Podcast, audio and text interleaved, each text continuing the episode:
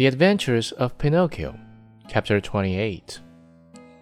At a cheerful tinkle of the gold, the fox unconsciously held out his paw that was supposed to be lame, and the cat opened wide his two eyes till they looked like live coals.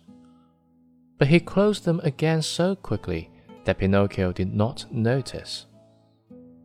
And may I ask, inquired the fox, what you're going to do with all that money?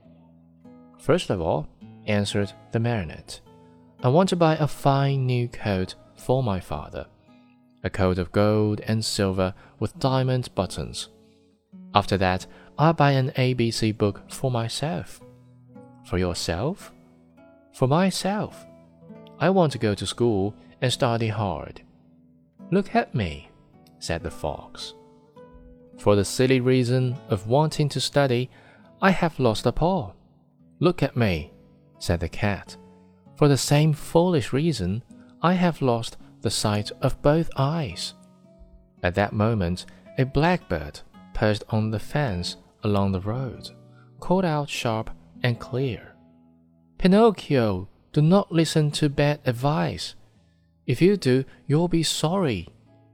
Poor little blackbird, if he had only kept his words to himself. In the twinkling of an eyelid, the cat leaped on him and ate him, feathers and all. After eating the bird, he cleaned his whiskers, closed his eyes, and became blind once more. Poor blackbird, said Pinocchio to the cat. Why did you kill him? I killed him to teach him a lesson. He talks too much. Next time, he will keep his words to himself. By this time, the three companions had walked a long distance. Suddenly, the fox stopped in his tracks and turning to the marionette, said to him, Do you want to double your gold pieces? What do you mean? Do you want one hundred, a thousand, two thousand gold pieces for your miserable five? Yes, but how? The way is very easy. Instead of returning home, come with us. And where will you take me? To the city of Simple Simons.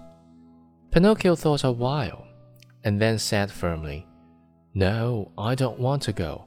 Home is near, and I'm going where father is waiting for me. How unhappy he must be that I have not yet returned. I have been a bad son, and the talking cricket was right when he said that a disobedient boy cannot be happy in this world.